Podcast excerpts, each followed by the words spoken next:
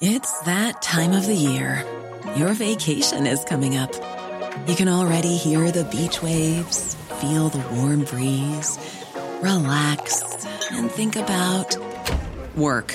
You really, really want it all to work out while you're away. Monday.com gives you and the team that peace of mind. When all work is on one platform and everyone's in sync, things just flow wherever you are. Tap the banner to go to Monday.com.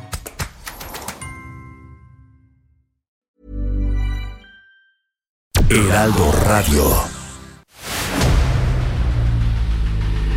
El dedo en la llaga. Había una vez un mundo en el que nadie creía. Un país de historias inexplicables. Una nación con personajes asombrosos. Santo Tomás tenía razón. Hay que ver para creer. El México increíble, las verdades que duelen, la voz de los que callan, el dedo en la llaga. Infórmate, diviértete, enójate y vuelve a empezar. El Heraldo Radio presenta El Dedo en la Llaga con Adriana Delgado. Mira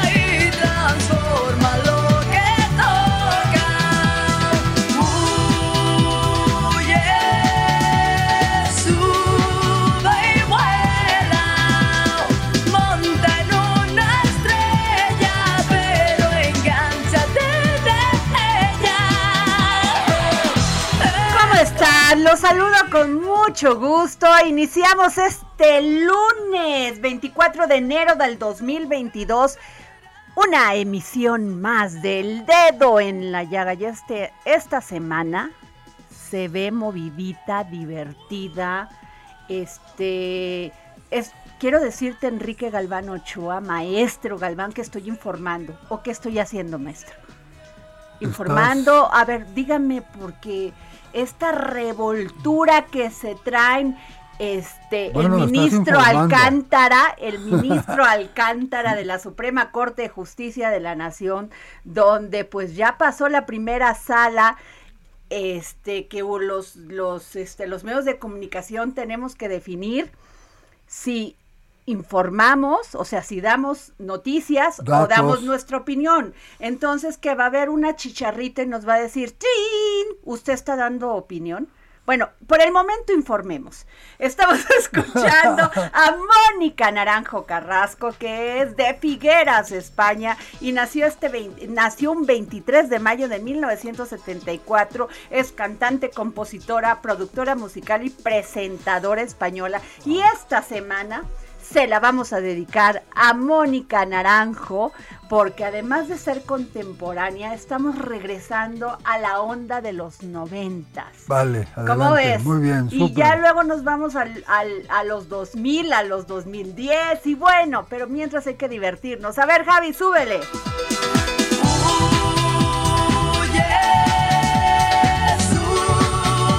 Bueno, y Enrique Galván Ochoa. Con mucho Gracias gusto por saludo, estar aquí. queridísima Adriana. Yo sé Delgado. que vienes desde muy lejos. No tanto, pero... bueno, ¿e- e- ¿esa es información o comentario? No, no sé, a ver, te voy a- lo que sí te voy a, a decir y a informar es este comunicado que sacó la Cámara Nacional de la Industria de Radio y Televisión, la CIR, informa a la opinión pública su absoluto rechazo a la sentencia del amparo en revisión 10.031-2019, aprobada por la mayoría en la primera sala de la Suprema Corte de Justicia de la Nación el pasado 19 de enero del 2022. Dicha sentencia es un ataque directo e inusitado a la libertad de expresión en México, al ordenar que en cualquier contenido de las estaciones de radio y televisión del país se deba diferenciar entre información noticiosa y la opinión de quien la comunica.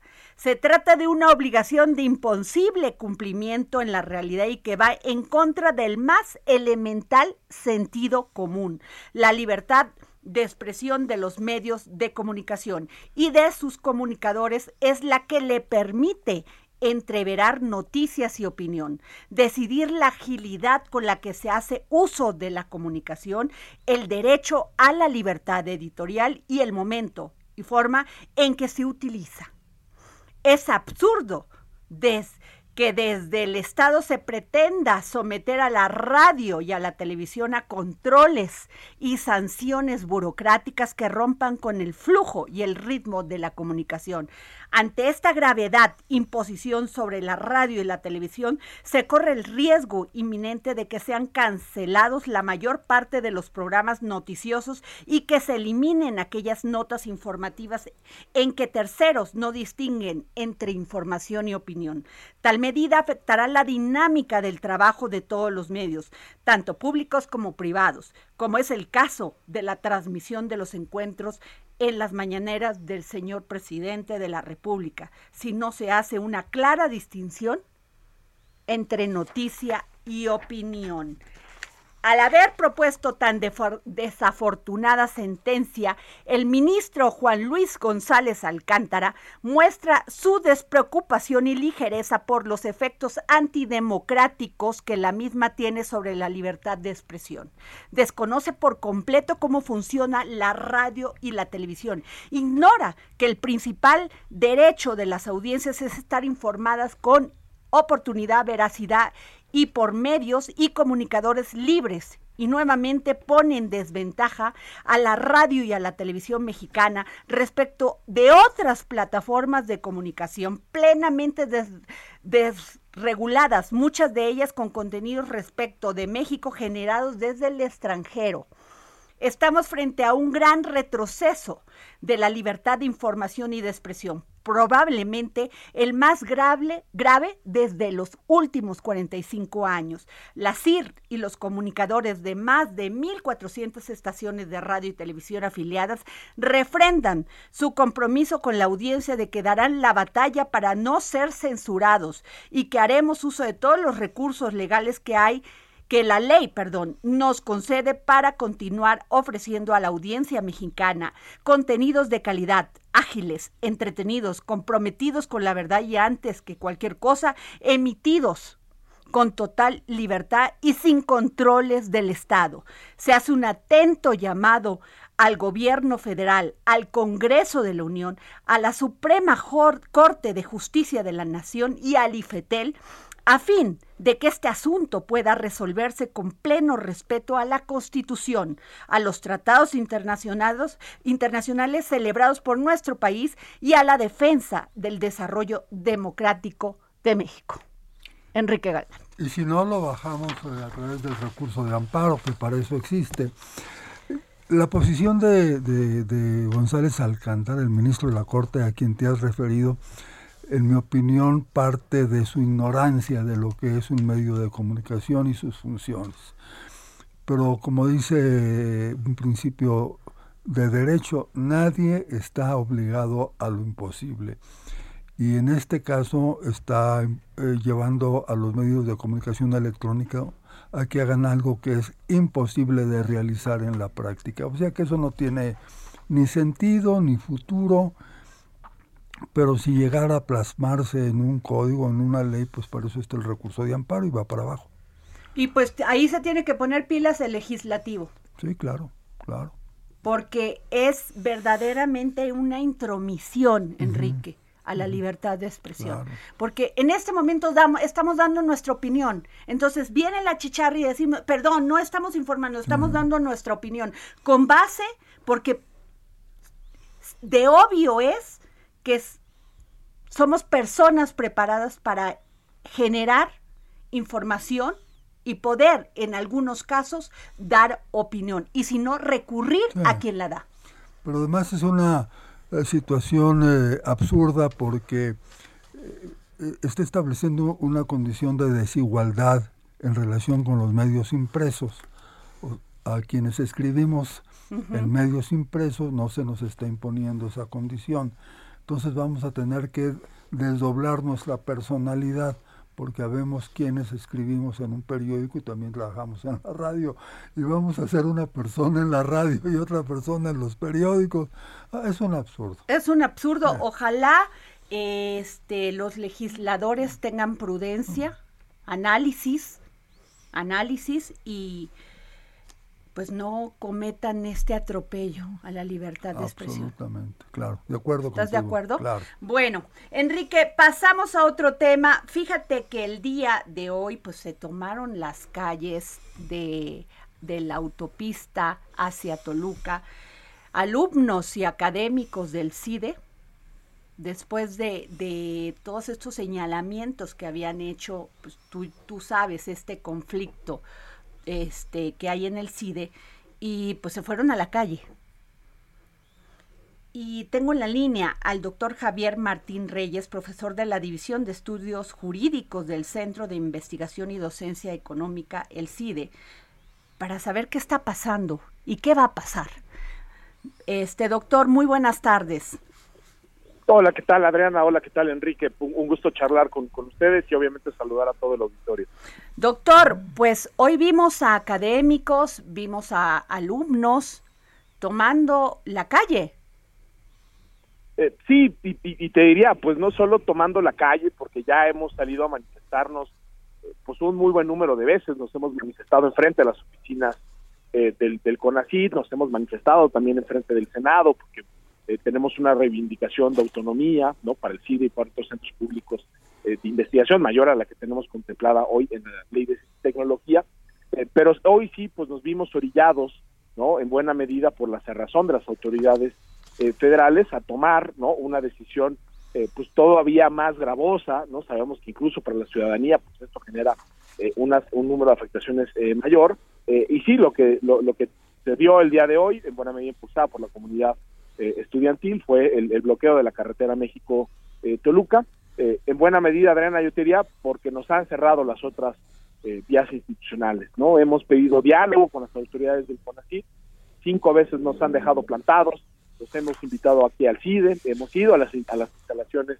eh, de CONACIT, hemos ido al Instituto Mora, eh, la doctora Álvarez Bulla se ha negado a dialogar de manera abierta, transparente con toda eh, la comunidad, hemos ido al Senado a hablar a la Comisión de Ciencia y Tecnología, hubo una promesa de la comisión, ¿no? donde estaban representantes de todos los partidos políticos de que iban a llamar a comparecer a la doctora Álvarez Bulla para hablar de las ilegalidades que se han cometido en el, CIDE, tampoco hemos tenido respuesta. Eh, hemos presentado más de una decena de juicios de amparo en contra de la ilegal designación de José Antonio Romero Tellaeche como director general del CIDE. También hemos impugnado las convocatorias ¿no? Eh, a la Asamblea General del CIDE, que de hecho celebró el día de hoy para aprobar ilegalmente reformas al estatuto que van en contra eh, de la autonomía y la respuesta de CONACIT ha sido ordenar cerrar la unidad de asuntos jurídicos, no permitir la oficialidad de parte que reciba ningún documento, porque lo que quieren es que se resuelvan los litigios que legítimamente hemos planteado en contra de estas decisiones ilegales eh, y arbitrarias. ¿no? Ante esta cerrazón de las vías institucionales, como en cualquier democracia, Adriana, recurrimos a nuestro derecho fundamental eh, a la protesta y es por eso que el día de hoy no Eh, eh, lo, lo reconocemos y por supuesto que pedimos una disculpa también a la ciudadanía por, por las afectaciones, pero sí nos hemos eh, visto orillados pues a tener que tomar este tipo de medidas. Lo que pedimos es algo muy sencillo, es respeto a la legalidad y a la autonomía este, del, del CIDE y que nos escuchen y nos dejen hacer nuestro trabajo, no cosa que desgraciadamente no hemos podido hacer desde que nos impusieron a un director general espurio que fue designado en contra de lo que marcan los propios estatutos del CIDE, Adriana. Este, gracias, doctor. Este Enrique Galván. A mí lo que me parece muy interesante es que ustedes recurran a, a procedimientos que en otras épocas se criticaron cuando salían los jóvenes de la UNAM o del POLI a protestar a la calle. Ustedes no estaban de acuerdo, nunca lo secundaron, pero ahora Oye, que... yo, yo te, te- te voy a te voy a interrumpir, este querido Enrique, eh, porque aquí no se vale hacer generalizaciones. El CIDE es una institución plural ¿no? Yo hablo a título personal, yo siempre he sido un votante de izquierda, yo siempre he apoyado eh, a la izquierda, ¿no? Y yo siempre he defendido todas y absolutamente una de las causas estudiantiles que ha habido en este país. He condenado desde hace años la militarización, desde que inició con Calderón y la condeno también ahora con la cuarta eh, transformación. He condenado siempre la corrupción de otros eh, gobiernos. Entonces, perdón, eh, Enrique, creo que si vamos a hablar de posiciones, hay que hablar de posiciones individuales. Sí, bueno, pero no, de, no- eh, no de posiciones. Doctor, pero con todo no, no, respeto. pero, pero sí tengo, tengo que ser muy claro. que Este es un Sí. discurso que Pero- está ahí afuera. pero que trata po- de decir que el CIDE tiene un pensamiento único, un pensamiento hegemónico. Ah. Eso es falso. Nosotros somos una institución orgullosamente pública, orgullosamente plural, y así como hoy en día, hoy yo estoy en las calles eh, protestando, he protestado en otros muchos este, eh, momentos, ¿no? A favor de causas que he creído que son eh, justas. Entonces, con todo respeto, Sí, digo yo, no yo también con todo respeto, doctor, insisto, esa es tu opinión y tu posición personal. Es- es- Pero es recuerdo dato, que en otras dato, ocasiones, dato permíteme, doctor, permíteme, tú ya no, perdón, expresaste tu opinión, con- con- con permíteme, todo- con todo respeto, tú ya no- expresaste tu opinión, ahora déjame expresar la mía.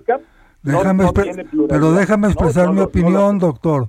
Escúchame un te- momento. Te, tú- escucho, te escucho Sí. con- atentamente y con Yo te lo digo esto, yo soy egresado de la UNAM y yo tengo la memoria de, de cuántas veces recurrimos, no a ti en lo individual, sino a la comunidad del CIDE en general, a que apoyaran alguno de nuestros movimientos y siempre se cerraron. Ahora, ¿qué les está apretando el zapato si toman acciones que antes criticaron cuando nosotros pues, yo las te lo, te lo digo realizamos? también como egresado de la UNAM. Yo estudié la licenciatura en Derecho en la UNAM y hice el doctorado en Derecho en la UNAM. Soy orgullosamente universitario, fui estudiante también, ¿no? Este, aquí, y lo que sí te puedo decir es que cuando la ciudadanía salió a, pro- a, a protestar, ¿no? Por la masacre de Ayotzinapa, ahí estuvo el CIDE. Y lo que te puedo decir, Enrique, también es que cuando han salido las feministas, ¿no? A protestar, ahí también ha habido parte de la comunidad eh, del, del, del, del CIDE, ¿no? Entonces, no sé con quién hayas hablado, por eso lo, lo que te pido, Enrique, es si tú tienes esas posiciones y esas quejas, habla de nombres en particular y que cada quien se haga cargo eh, de sus acciones. Pero lo que no vale decir es ustedes en el CIDE generalizando, Enrique, porque tú sabes perfectamente que así no funcionan las instituciones. ¿no? Y así como no vale decir que el CIDE ha hecho o no ha hecho ciertas cosas, tampoco vale decir que la UNAM ha hecho o no ha hecho cosas. Vamos a hablar de hechos concretos y de personas concretas. Doc- Enrique. esa es la doc- única precisión que doc- creo que hay que hacer. Doctor Javier Martín Reyes, este, la- una de las críticas que se le está haciendo al CIDE es que la, este, la cátedra, no hay libertad de cátedra, que el sistema de estudios este, lo deciden desde, pues, ¿qué será? Desde el consejo, que los maestros no tienen la posibilidad de tener su cátedra propia y que además, pues, todos los contenidos están enfocados hacia el neoliberalismo. ¿Usted qué piensa? Yo creo que eso es una burda mentira. Quien diga eso es porque no conoce a una institución como es el CIDE.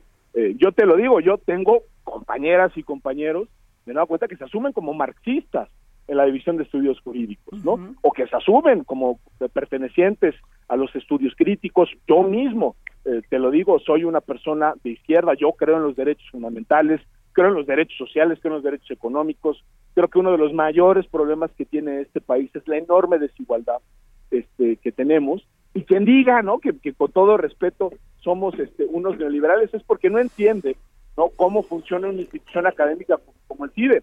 De no cuenta, nosotros hemos hecho eh, investigaciones que incluso han sido banderas del presidente de la República cuando estaba en campaña.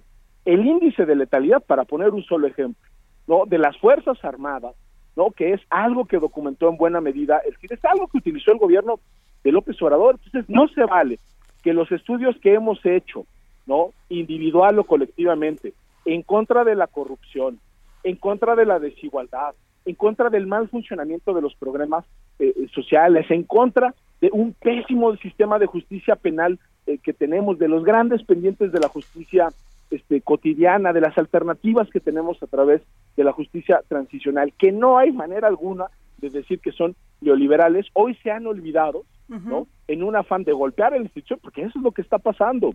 Hay un discurso promovido desde la presidencia de la República que dice que nos derechizamos, que somos unos neoliberales, que no pensamos en, el pueblo. Y no solo lo están diciendo a nosotros, Adriana, se lo están diciendo también eh, a la UNAM y con todo respeto.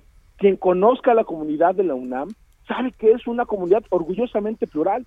Habrá gente que, esté eh, de un lado del espectro político, en la derecha, por supuesto que sí, habrá gente que esté en, el centro, pero yo creo que hay muchísima gente, y eso es un dato duro, objetivo y constatable, que es eh, de izquierda.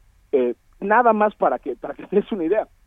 yo creo no que, que si uno ve las encuestas generales, de uno tenemos una a nivel del CIDE, vamos a ver que abrumadoramente, ¿no? Las personas universitarias votaron por el presidente López Obrador, ¿no? Entonces, decir con todo respeto, aquí hasta que nos impusieron a un director espurio, destituyeron a nuestras autoridades académicas y nos impusieron a este, eh, reformas a los estatutos para centralizar el poder, yo sí te puedo decir que en el CIDA había libertad este, de cátedra. Tenemos personas que abiertamente son izquierdas, pues hombre, yo lo, digo con muchísimo respeto, incluso fue mi profesor eh, Nacho Marván Laborde, ¿no? Ignacio Marván, eh, un muy connotado eh, historiador del constitucionalismo, pues es una persona izquierda de toda la vida.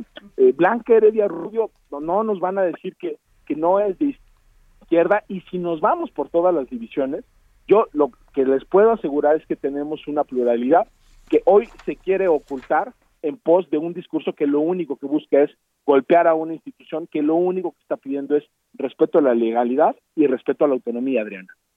Pues muchas gracias, doctor Javier Martín Reyes, profesor de la División de Estudios Jurídicos del Centro de Investigación y Docencia Económica, CIDE. Gracias por su darnos su opinión aquí para el dedo en la llaga. No, hombre, al, contrario, y yo he encantado siempre de charlar con ustedes y me invitan. Gracias, doctor. Bueno, pues Enrique, ahí está la opinión. Bueno, celebro saber, para mí es una sorpresa, que el CIDE ya es de izquierda y no neoliberal. Me llevo la sorpresa. que, fíjate que sí hay críticas, o sea, sí hay críticas que, que, que, pues bueno, la cátedra se iba más sobre el individualismo, a la competencia, a generar, o sea, generarle a los, a los estudiantes el tema de primar las ganancias por encima del interés público, el interés colectivo. Pero ahí sería mi pregunta, Enrique, pero ¿no es así en todo el mundo? ¿La competencia no es sana? Claro que es sana la competencia. Es una dinámica sin la cual no puedes entender el progreso de los negocios, de los países, inclusive el progreso individual, claro que es muy sano tenemos que ser competitivos. Entonces, ¿qué, cómo podemos, Enrique, encontrar un, equilibrio en esto? ¿En qué sentido? En el, en el, sentido de que podamos, que se genere este, este esquema de competencia, eh, que no se vea como individualismo y que cada quien estudie lo que quiere quiera. Sí. O sea, ¿por qué este debate entre si está, está enseñando mucha cátedra este, neoliberal? ¿Cómo, ¿Cómo podría llegarse a un acuerdo? Bueno, realmente eso tiene que ver con los esquemas ideológicos que se, que se siguen en diversas eh, instituciones educativas pero en todas debe haber eh, eh, competitividad, en la UNAM, en el CIDE, en el ITAM. Hasta en el Tecnológico de Monterrey, o sea, porque, porque los jóvenes no son tontos, no mm. les puedes estar diciendo que, que el libre mercado, que mm. esto, pero también hay una historia, hay un, ¿no? Hay unas, hay una, un sentido social, hay un tema de justicia social. Absolutamente, claro. Entonces es, es, es como complicado, ¿no? Pues sí, pero Estas conversaciones sirven para ideológicas son terribles, pero bueno, a ver, Enrique, yo lo que quiero platicar contigo es además de todo tu gran este tu gran experiencia, eres un columnista de primera sobre temas económicos este muy centrado con una gran madurez ideológica. Y yo lo que te quiero preguntar, ¿cómo ves el testamento de AMLO.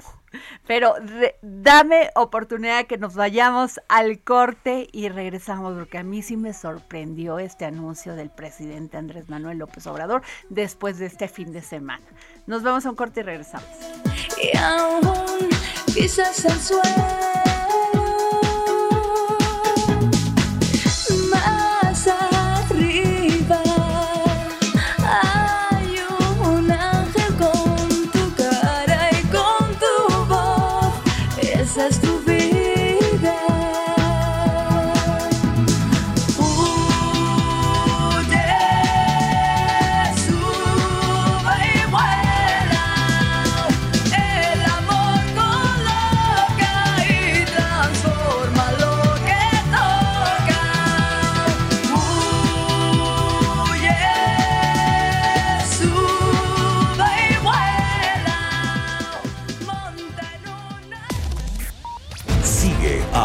Delgado en su cuenta de Twitter, arroba Adri Delgado Ruiz. Además, te invitamos a enviar tus opiniones y comentarios en texto o por mensaje de audio a través de WhatsApp al 55 2544 3334. Y si quieres escuchar El Dedo en la Llaga de El Heraldo Radio, en cualquier momento y donde quiera que te encuentres, descarga el podcast disponible en There's never been a faster or easier way to start your weight loss journey than with PlushCare. PlushCare accepts most insurance plans and gives you online access to board-certified physicians who can prescribe FDA-approved weight loss medications like Wigovi and Zepbound for those who qualify.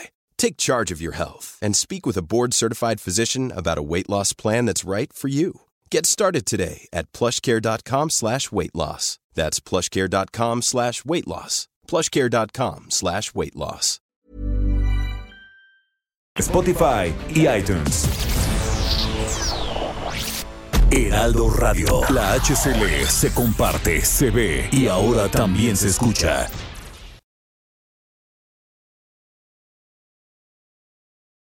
Heraldo Radio. La HCL se comparte, se ve y ahora también se escucha. Sigue a Adriana Delgado en su cuenta de Twitter en arroba Adri Delgado Ruiz. Y envíanos tus comentarios vía WhatsApp al 55 25 44 33 34 o 55 25 02 21 04.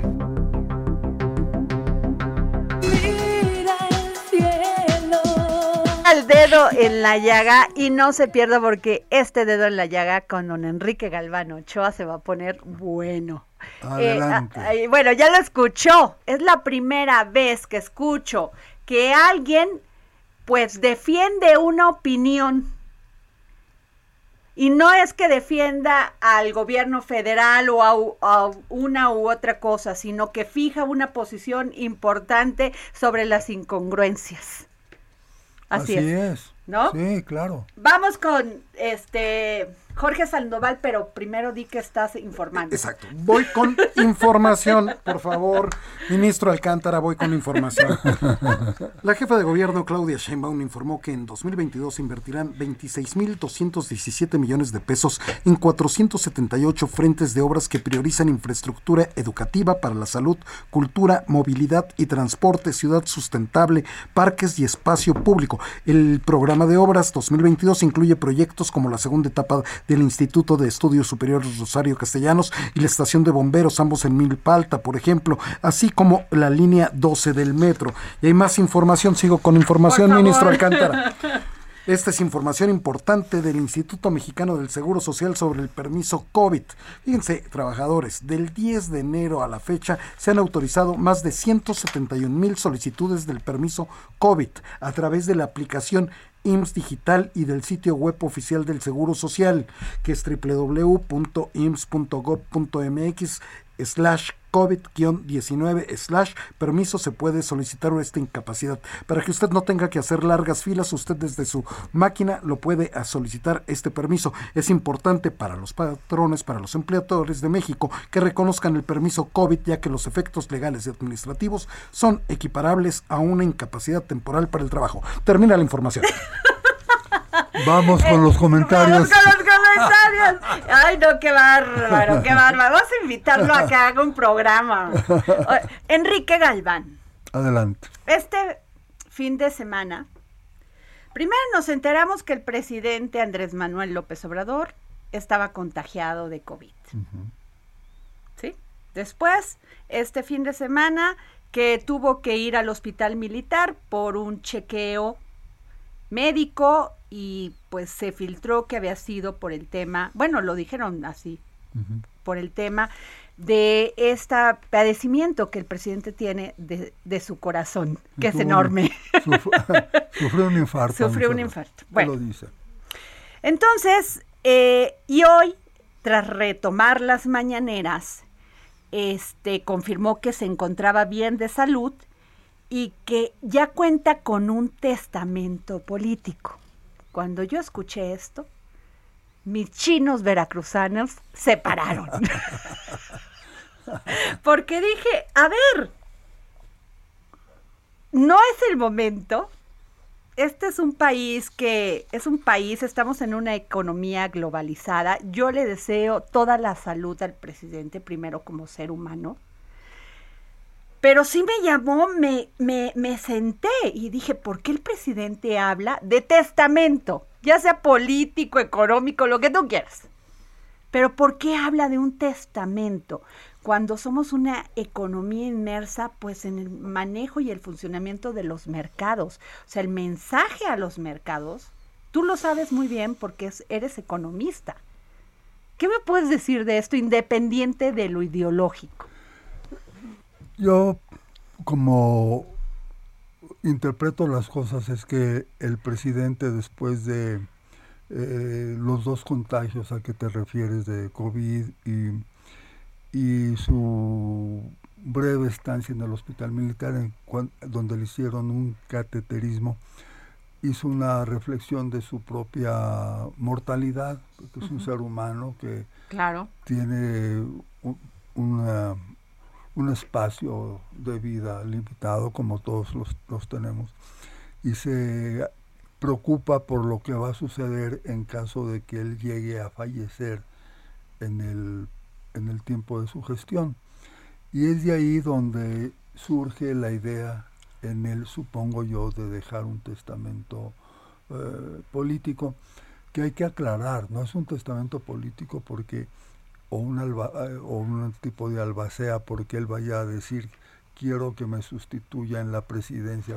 Sí, que, que se empezaron a manejar una serie de, de Porque- este, porque eso, Adriana, eh, filtraciones. eh, eh, eso ya eso ya está establecido por la Constitución. Estamos en el dentro de los últimos cuatro años de gobierno y el artículo 84 de la Constitución dice que al fallecer el presidente, al faltar por cualquier razón, falta absoluta, entra en funciones inmediatamente el secretario de gobernación. Ajá. Eso ya está claro. Y le toca al Congreso designar a un presidente sustituto, que puede ser el mismo eh, secretario, eh, el mismo presidente interino, eso no lo prohíbe la Constitución. Eso está resuelto.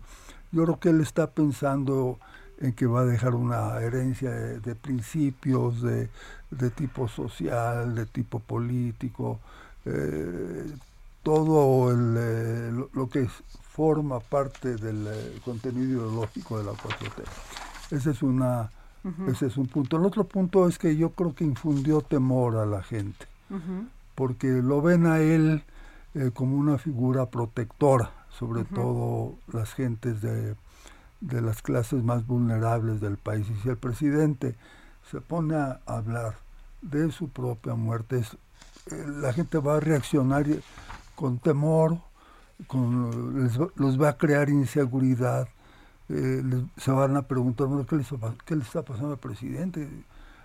¿Qué sabe él? ¿Qué saben sus médicos que nosotros no Ese- esa fue totalmente la pregunta. Ahora, fíjate, Adriana, a mí me llama la atención una cosa.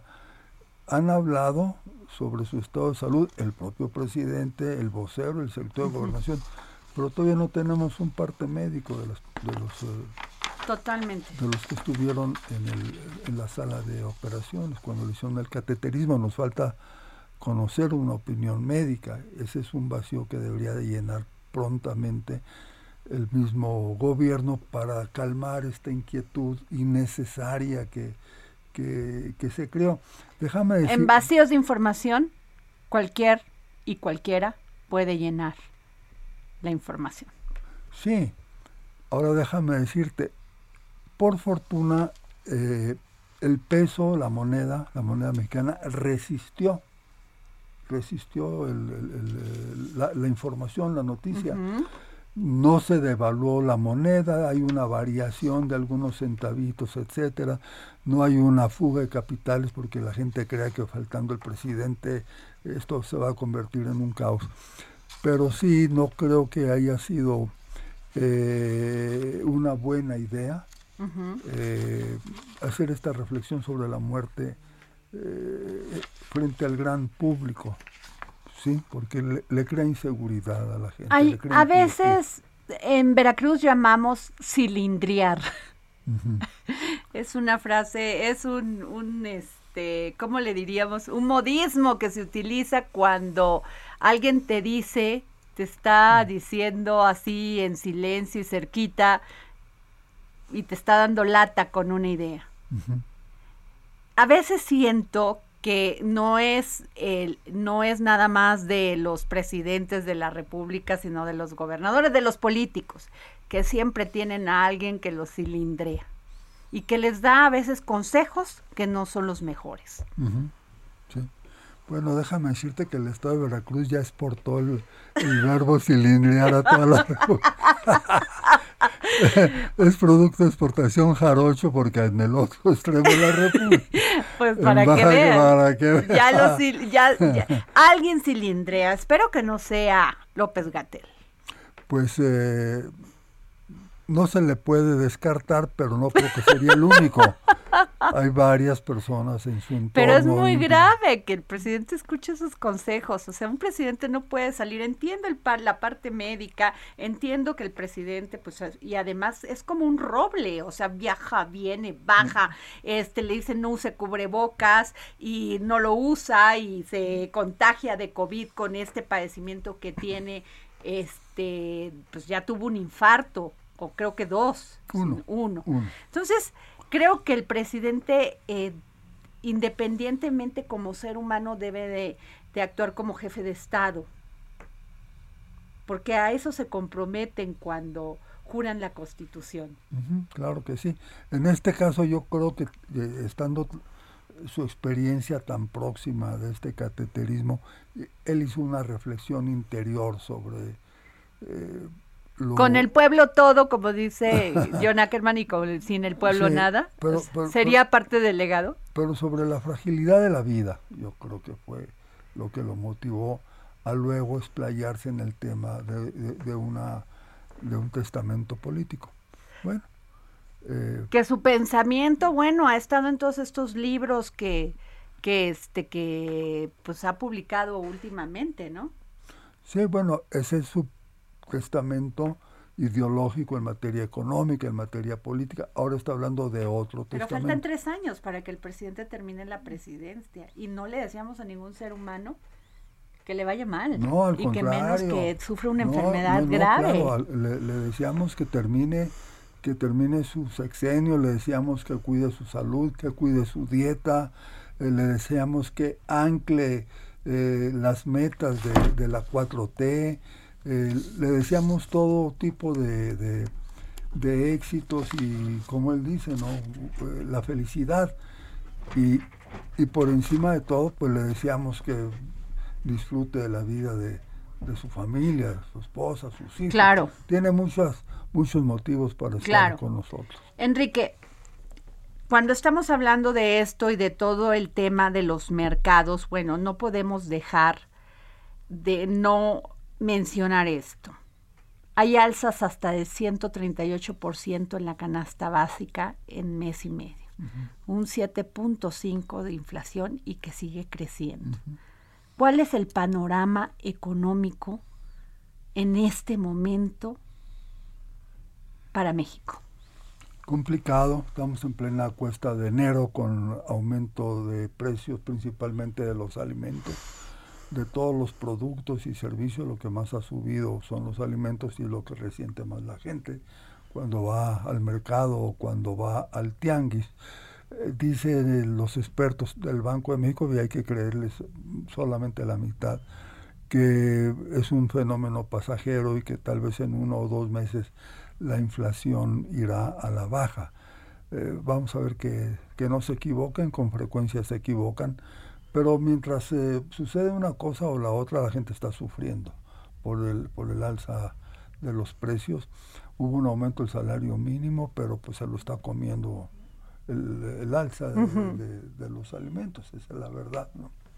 Y además, bueno, también los salarios hemos analizado aquí, pero el tema de los salarios, pues también de una u otra forma genera el aumento. Digo, es un tema de justicia social, pero también generan inflación, porque los patrones pues tienen que pagar ese, ese, esa alza y muchas empresas pues no están, no pueden sostener todo este, esta todo este esquema para su, la administración de su empresa y pues también estamos viendo empresas cerrar.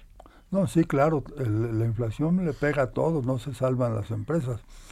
Pero el otro esquema, refiriéndome a lo que estás diciendo, es que los es que los salarios se releguen mucho tiempo, como había sucedido en los últimos años. La inflación había crecido y, y los precios se habían y los salarios se habían estancado. Lo que se ha hecho con los eh, aumentos sucesivos de los tres años de los salarios mínimos y profesionales es tratar de equilibrar una cosa con la otra y que inclusive haya un dinero extra para los trabajadores. Este, eh, ¿Crees que la política económica es la adecuada, la que se está llevando en este momento? Sí, considerando el tema en que estamos, eh, eh, el- el- la circunstancia en que estamos eh, sumergidos internacionalmente, la inflación de Estados Unidos es casi igual a la de México. O sea, no es un problema particular de nuestro país, que aquí está subiendo la inflación, pero en el resto del mundo no. Tenemos una En Estados Unidos igual- está altísima también, no nada más, claro, también. este COVID nos pegó a todos. Exacto, eh, a eso me iba a referir. Da- Dadas las circunstancias que estamos padeciendo con el COVID, con la falta de suministros de componentes electrónicos, eh, yo creo que se ha llevado una, una política económica bastante equilibrada, cosa que el consumidor no va a aceptar ni entender, porque pues el- su realidad es que va al mercado y, la- y no le alcanza. Esa es la situación. Es la queja general, no nos alcanza el dinero. Pero dentro de lo que cabe, sí, sí es una política económica equilibrada desde mi punto de vista. Claro. Enrique, Pase va a al- seguir alcanzando para los programas sociales que tiene, lleva a cabo eh, el gobierno federal. ¿Los recursos? Sí. Sí, es, ese, este es un gobierno raro en este sentido, es un gobierno de izquierda, pero muy amarrado para el dinero. o sea que ya está muy perf- está perfectamente Sí, etiquetado. Sí, sí, sí. O sea, yo creo que es parte de la personalidad del presidente, ¿no? Es un hombre muy eh, medido en todo, en su vida personal, lleva una vida muy austera y ha llevado la austeridad al, al gobierno, cosa que, eh, que a muchos no les gusta. Nuestro amigo del CIDI yo creo que no lo dijo, pero parte es que les ha dolido la cuestión de la austeridad Claro. en el CIDI. A todo mundo, ¿eh? Exactamente. Hay una cosa que, que, que- que está que va a favorecer a que las a que las cosas salgan bien, que las cuentas salgan bien. El aumento del precio del petróleo. Es muy probable que el precio llegue de nuevo a Pues 100 eso dólares. sería una Ahora, buena noticia. eso hay que restarle el subsidio a la gasolina. Yo hoy, hoy, hoy vi la gasolina en Ok. 22 y 23 pesos, está altísimo, ¿no? El gobierno pone ahí un subsidio para que no se vaya a 26 o a 27. Pero es una buena noticia que entre más dinero por el aumento del precio del petróleo. Pues muy claro, Enrique. Y me quiero ir a un último tema porque fíjate que hace 11 días se halló a un bebé muerto en el penal de Puebla y la presidenta de Reinserta, Shaskia Niño de Rivera, dio a conocer que tras investi- investigaciones logró comunicarse con, con los padres del menor de nombre Tadeo, que fue exhumado de un panteón de Iztapalapa en la Ciudad de México. Y este, pues tengo ya a Saskia en la línea. Saskia, ¿cómo estás? Muchísimo gusto, Adriana, con gusto estar aquí con, con Oye, ustedes. Eh, de veras tú has estado muy atenta en las redes sociales sobre este tema que nos parece monstruoso. Sí, una historia realmente de terror, una situación muy delicada, muy desafortunada y, y- y que tenemos que poner el dedo encima y no quitar eh, la lucha, ¿no? ¿Sabes qué? ¿Y, y, y, y cómo fue que, o sea, cómo fue a dar este niño a las afueras de este penal? Esto- no, ni siquiera las afueras, adentro de este penal, ¿no? El bebé fue encontrado adentro del reclusorio. ¿Adentro? Al interior del reclusorio, sí. Eh, es, esa, esa respuesta yo creo que ahorita es lo que falta. Ahorita ya sabemos que el cuerpo ya está con la familia, ya se le volvió a sepultar al niño. eh, y ahorita lo que creo que, que, que, que, que falta por, por entender, por aclarar de manera como muy puntual es eh, quién llevó a este chiquito al penal de eh, Puebla. ¿Cómo pasó penal, las cómo medidas de seguridad? Todo. Claro, claro, todo, todo lo que ahorita tenemos que, que tiene que la fiscalía aclarar, ¿no? Aquí lo bueno es que ya logramos que la familia esté cerca de, de su, de su hijo, eso creo que es muy importante, parte esencial de la justicia en este caso. Sin embargo, todavía falta mucho, mucho por esclarecer respecto a eh, el, el- desde que un bebé de tres meses puede ser exhumado, robado su cuerpo de un panteón de la Ciudad de México y trasladado a la ciudad de Puebla y, y ingresado, como dices tú, a este reclusorio. Es, es, es delicadísimo, ¿no? Este, tú has estado y además eres una como presidente y como ser humano siempre has estado en este en esta lucha porque no se sigan cometiendo este tipo de atrocidades. Has apoyado a las mujeres, a los niños, a las niñas, este y has alzado la voz en este caso porque además eh, entiendo que el niño tenía una incisión en, en, en el, en el abdomen, ¿no? Eh, el bebé tenía una incisión en el abdomen tras eh, una serie de cirugías que estuvo sometido. El bebé nació el 4 de octubre con algunos problemas en los órganos. Claro, esta incisión en su momento, cuando no teníamos ni idea de quién era este menor, pues generó todas las dudas, ¿no? De por qué tiene una incisión y para qué fue usado el menor dentro del reclusorio.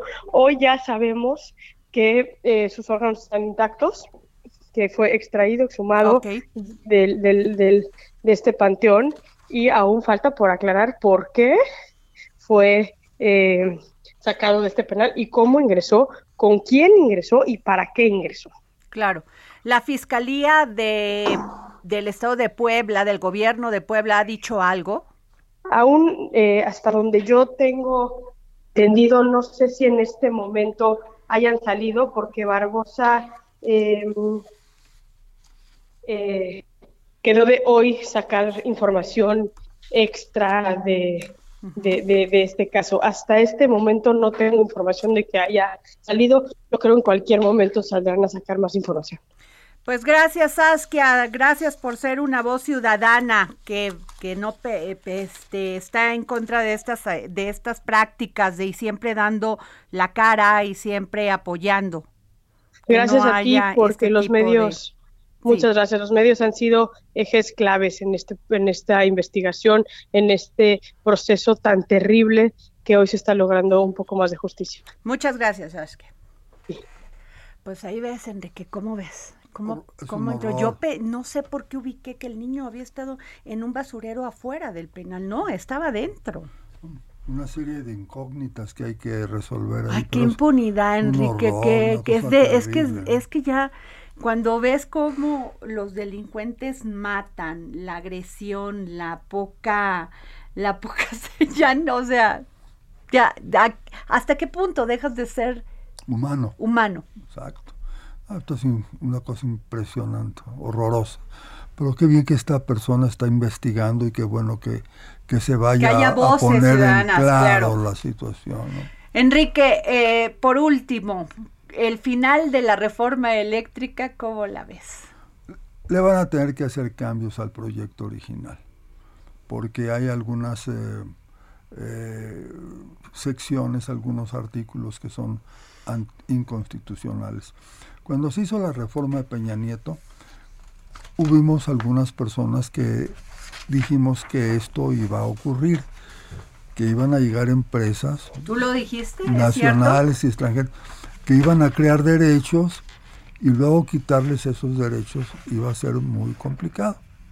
Entonces, meter reversa a estas alturas, eh, realmente lo veo, si lo quieren hacer eh, sin negociar, lo veo imposible. Yo creo que hay que sentarse con las empresas, aunque algunas no nos caen bien, y llegar a puntos de acuerdo, De equilibrio. de equilibrio. Eso es lo que hay que hacer. No, cerrarse en ninguno de los Sí, dos lados no. y, y creer Sí. más en el país. sí, no, no tratar de imponer cosas porque no se va a poder. Enrique Galván Ochoa, columnista de la Adriana jornada, Delgado. que este comentarista de radio, gran este periodista. Amigo tuyo solamente. Gracias por estar aquí en el Am- dedo en la llaga. Amigo y admirador tuyo. Gracias, Enrique Galván Ochoa. Nos vamos. Esto fue el dedo en la llaga. Nos vemos mañana.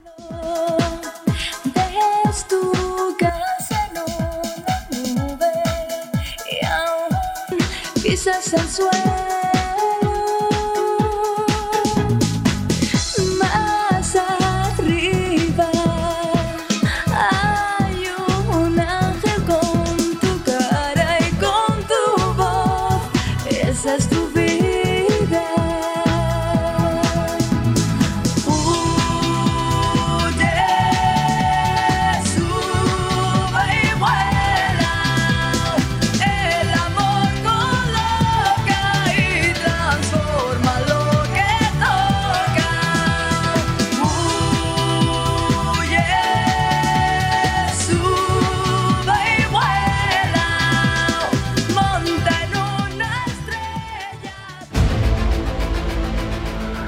Heraldo Radio presentó El Dedo en la Llaga con Adriana Delgado. Heraldo Radio 98.5 FM, una estación de Heraldo Media Group, transmitiendo desde Avenida Insurgente Sur 1271, Torre Carrachi, con 100.000 watts de potencia radiada.